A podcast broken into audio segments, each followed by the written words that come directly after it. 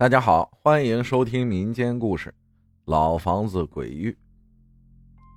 浩哥你好，如果有幸被你读到的话，我就分享一下发生在我身上的事情。我叫杨灿，阳光的阳，灿烂的灿，家在农村，是开小超市的。我家后面有一块宅院，每到夏天，一到晚上，总能听到鬼哭狼嚎。虽然也不太靠山，但也算是很僻静的。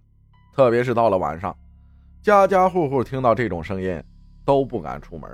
有一些胆子大的早就习以为然了。听老一辈人说，因为那块宅院里曾经因为争夺土地闹得不可开交，后来有个人拿着刀进院子里把那个人杀了，把头砍下来丢进屋子里面的油锅里炸了，然后自己上吊自杀了。所以里面偶尔会有打斗的声音。这么多年了。村子里的人就不以为然了，不管信与不信，我们都挺敬畏的。直到有一天，外村里的几个胆子大的孩子来到我们村玩，到了晚上，那可怕的声音又开始了。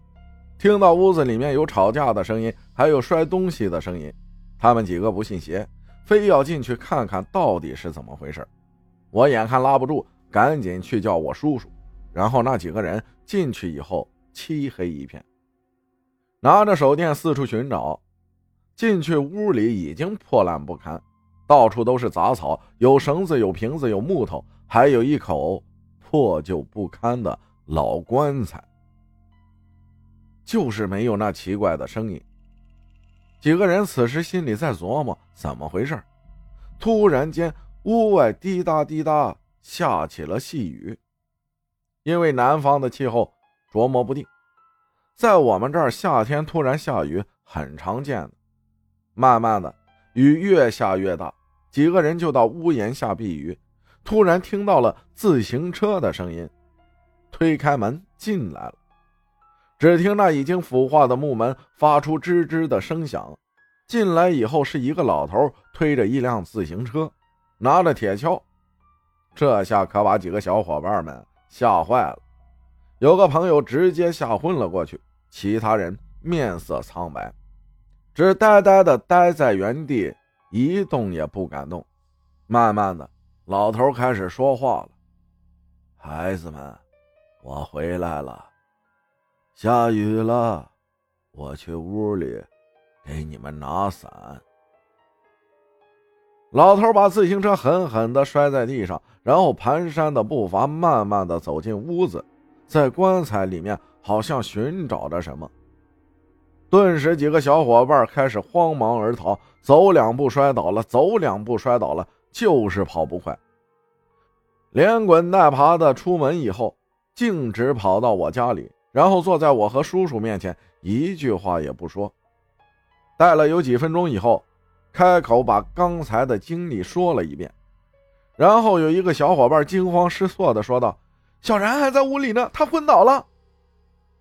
叔叔立马慌了，让他们待在屋里别出去，然后打电话叫上我伯伯还有爷爷，村子里的几个强壮男人一起去了那座老房子，人人都拿着手电，推开门进去以后，什么事情也没有，也没有老人，也没有自行车，就只见小然在屋门前的草地里面趴着。他已经昏了过去，叔叔连忙把他背起来就往外面跑，让出去以后掐人中。几分钟之后醒了，就开始说胡话，应该是被吓到了。他也不乱动，就是一直哭一直哭。叔叔连忙打电话给他家里人。第二天，我们和他父母一起去到教堂里，找隔壁村的四奶奶。他一直信着基督教，在里面领帮。然后，在他周围转了一圈，用手放在脑袋旁边，然后说了一堆话，好像是什么“圣手圣，我请我主来治病”，反正一段很长的话。然后又让他去老头坟前烧纸，说是可能惊动了老人家。烧完纸回家睡了一觉，第二天精神面貌就变好了。从那以后，那座老房子一直没人敢去，直到拆迁以后才消停。这件事让我们知道了，什么事情都不要去好奇，世上还有很多未解的事情，信则有，不信则无，但始终要怀着一颗敬畏之心。